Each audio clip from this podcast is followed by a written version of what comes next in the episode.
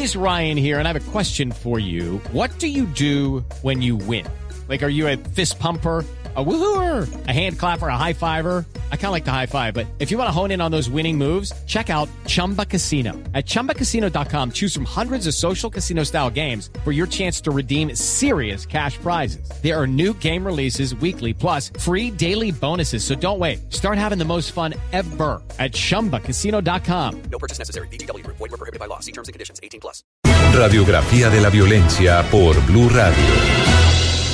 Uno de los delitos que sin duda no será amnistiable ni indultable cometido por los máximos jefes de las FARC es el de los abortos forzados, que se practicaron como una política de esa guerrilla, según lo ha confirmado la Fiscalía en los documentos hallados en los computadores del mono Jojoy y de otros cabecillas de esa guerrilla, se observa cómo a través de la novena y la octava conferencia de las FARC se daba prácticamente vía libre a esa práctica esa práctica para evitar eh, que las guerrilleras quedaran en embarazo. Y hay un caso que puede ilustrar el dolor y la barbarie de lo que eso significó y es el caso de Héctor Albeidis Arboleda, alias el enfermero, el hombre que no solamente en las FARC sino también en el ELN y en el EPL practicaba abortos prácticamente a diario a decenas de integrantes de esa guerrilla, de esas guerrillas de hecho. Héctor Albeidis Arboleda será extraditado en los próximos días a Colombia y se ha confirmado por parte de la oficina del comisionado de paz Erijo Jaramillo que su nombre está en el listado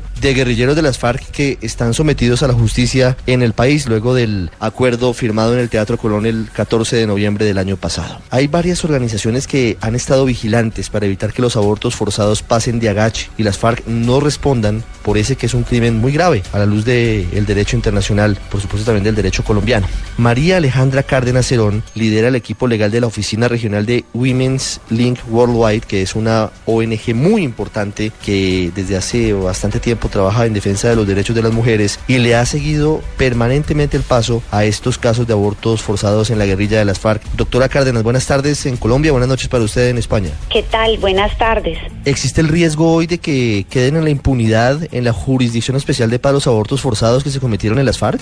Yo no creo. Mira, yo creo que el acervo probatorio es cada vez más amplio y cada vez más riguroso y parece apuntar a que efectivamente existía una cierta política, una sistematicidad que eh, venía, digamos, desde, desde las, los altos mandos en el sentido de que eh, las mujeres pues no, no dieran a luz mientras fueran parte de las filas. Ahora, y hay que hacer una distinción, ¿no? Entre aquellas que, eh, por supuesto, supuesto, decidieron eh, controlar su reproducción, planificando o teniendo abortos voluntarios, pero el problema es que muchas mujeres quedaron embarazadas y deseaban continuar con ese embarazo y a pesar de eso les fueron sometidas a abortos. Esto es lo que hace que sean abortos forzados. El aborto forzado en este contexto es un crimen de guerra, es decir, es uno de los delitos más graves que puedan existir. Y bajo el Estatuto de Roma,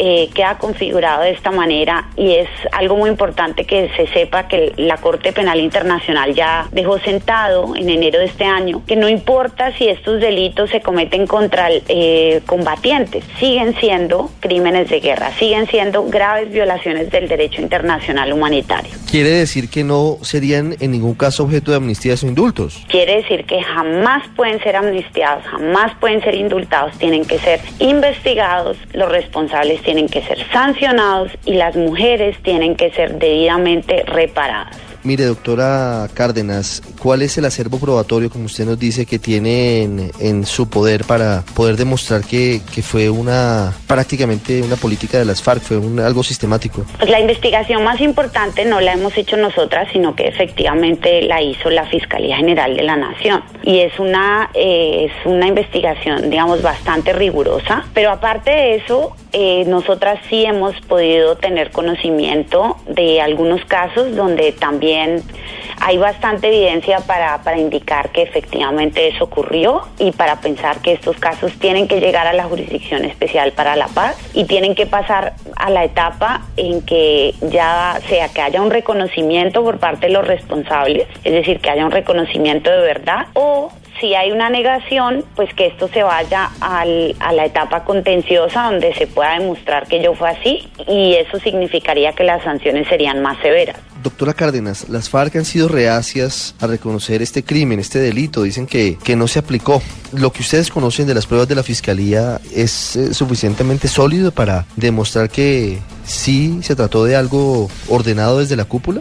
A nosotras nos parece imposible hoy en día afirmar que esto no ocurrió. Ahora, lo que hay que establecer, y es un poco más difícil, es la responsabilidad en la cadena de mando. Eh, no sabemos si esto va a tener que ser algo que llegue hasta la cúpula final o si va a tener que ser por bloques, porque no en todos los bloques existían las mismas dinámicas, ¿no? De cómo se iba haciendo la guerra y cómo se trataban a las filas. Pero esto, digamos, va a ser parte de lo que va, va a poder empezar a ocurrir ahora. Esto yo creo que es lo importante que abre el proceso de paz, porque estos crímenes, así como venían siendo tratados dentro de la jurisdicción ordinaria y bajo las condiciones de tener todavía a unos potenciales victimarios como grupo armado, hacía que la intimidación y la recolección de información se hiciera casi imposible, que fue un poco lo que pasó con estos crímenes en justicia y paz, porque hay que recordar que los abortos forzados no solamente fueron realizados por las guerrillas, sino que ya se ha establecido en justicia y paz que lo fueron